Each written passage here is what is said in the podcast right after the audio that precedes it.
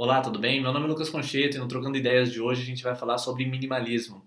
Nesse vídeo eu não tenho intenção de tratar sobre história da arte, nem entrar em muitos detalhes sobre esse movimento artístico.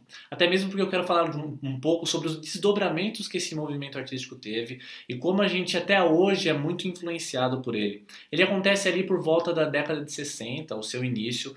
Ele foi percebido por um filósofo chamado Richard O'Hain. Ele notou que havia uma tendência dos artistas expressarem é, as suas obras com a menor quantidade de recursos possíveis era a intenção de você transmitir uma ideia, reduzindo ruídos, transportando a essência é, para quem é, contempla a obra.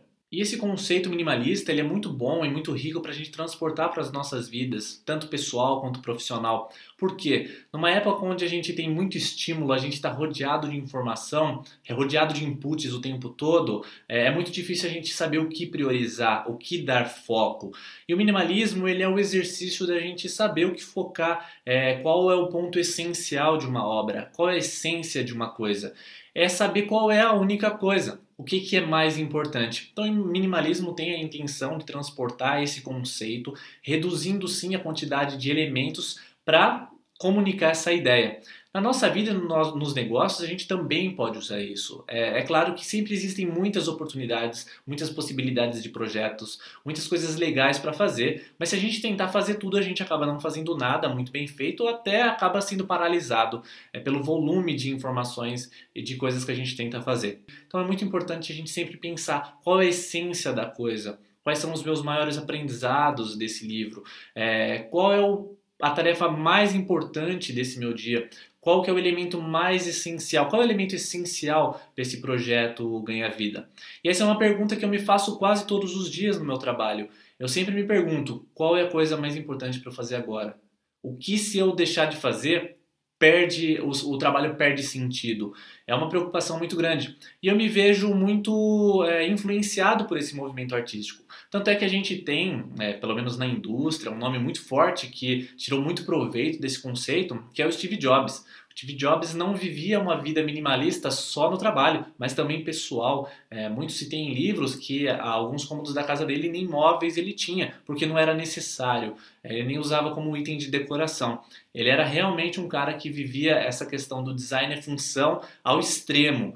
E, e, é muito legal a gente ver isso, que os produtos da Apple, até hoje, mesmo depois da morte do Steve Jobs, reflete esse pensamento minimalista, esse pensamento de reduzir o máximo de elementos possíveis e transportar o que é mais importante. O minimalismo, então, a partir da década de 60, vai tomando força e vai surgindo vários grandes nomes na arte. É, e essa é uma linha que acaba influenciando várias outras expressões artísticas, desde arquitetura, as pinturas, obras plásticas, cinema, música. Então a gente passa a ter vários nomes que começam a viver é, da forma mais minimalista possível, expressar a essência das suas obras. Na música a gente vai ter o Felipe Glass, com obras muito legais. Eu vou deixar na descrição alguns trabalhos dele. Depois a gente vai ter artistas plásticos, escultores, entre outros artistas, com obras é, que exprimem o máximo de sua essência com a menor quantidade de informação possível. A gente vai ter Soul Levi, Frank Stella, Carl André, entre outros nomes. E dois nomes que eu gosto bastante é o Frank Lloyd Wright, é, dessa obra, e também tem o Miss Van der Rohe, que é o cara da frase menos é mais e Deus está nos detalhes. Então esse é um movimento artístico que começou a pegar muito, muitas pessoas, acabou se tornando uma epidemia ali, principalmente em Nova York, Califórnia,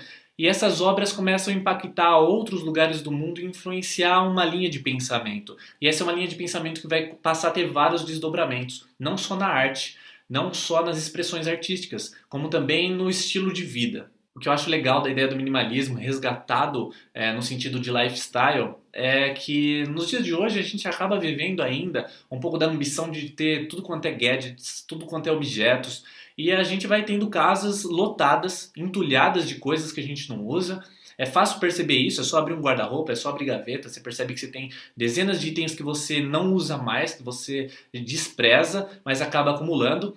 E é uma atitude que cria muito caos, né? Cria um volume de informação que você não dá conta. E o legal de transportar o minimalismo para esse estilo, é, também na vida, né, na prática diária, é de redução, é de diminuir a quantidade de coisas para fazer, de coisas para guardar, é, de objetivos absurdos. E o minimalismo transportado para isso é, acalma um pouco é, das nossas neuroses né, de acumulação e tudo mais. Então, não, não, não, existe, claro, um parâmetro para falar assim, não, esse cara vive um estilo de vida minimalista e esse não.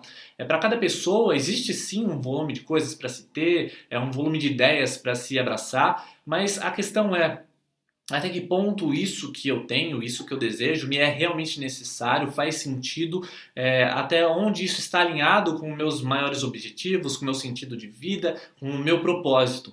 Claro que são perguntas muito complexas, muitas delas eu ainda não cheguei nem perto da resposta. Acredito que é muito mais um guia, uma, um caminho, uma direção, do que propriamente um objetivo claro, uma resposta definida, um, um guia muito estabelecido. Então, o minimalismo como um norte, como um ponto de vista, como uma forma de refletir, é muito valioso é muito bom e é um dos movimentos que mais me influenciam, que eu mais me identifico e que eu percebo um valor prático muito grande. Então, para a gente retomar o que é o minimalismo, como a gente pode aplicar, então a ideia do minimalismo vai ser essa: como que eu posso transportar a essência de alguma coisa com a menor quantidade de informação possível. E por incrível que pareça, a simplicidade ela é muito mais complexa do que algo, algo cheio de recurso, algo cheio de informação. Por quê? Porque a simplicidade ela exige uma desconstrução.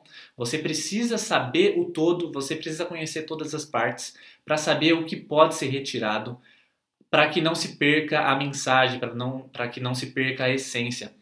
Então a ideia do minimalismo vai ser essa e a gente pode aplicar isso em várias coisas, seja para iniciar um novo projeto na vida, seja para tocar um projeto já existente, seja para começar uma nova empresa ou tocar o emprego. O que é essencial? Qual que é o ponto mais importante? Qual que é a minha tarefa mais importante hoje? O que é essencial hoje? E como eu posso resolver isso da forma mais minimalista possível? É, esse é um guia é uma forma de se encarar e de se questionar algumas coisas e serve muito como um ferramental, lógico. Não é um único jeito de se fazer as coisas, mas é um jeito, é uma forma, é uma oportunidade de a gente reconhecer e observar a realidade e a partir disso tirar novos valores, novas respostas e dar sentido. Não deixa de conferir o Facebook, eu estou postando diariamente conteúdos novos lá, desde filmes, séries, coisas que eu tenho acompanhado na internet, tenho gostado muito e acho relevante compartilhar com a comunidade de pessoas interessadas em empreendedorismo, em negócios, em literatura e outros assuntos. Então, todo dia tem alguma coisa nova é, no Facebook, livros, negócios. É, gostou? Se inscreva no canal porque semana que vem tem mais um vídeo, mais um Trocando Ideias. Tchau!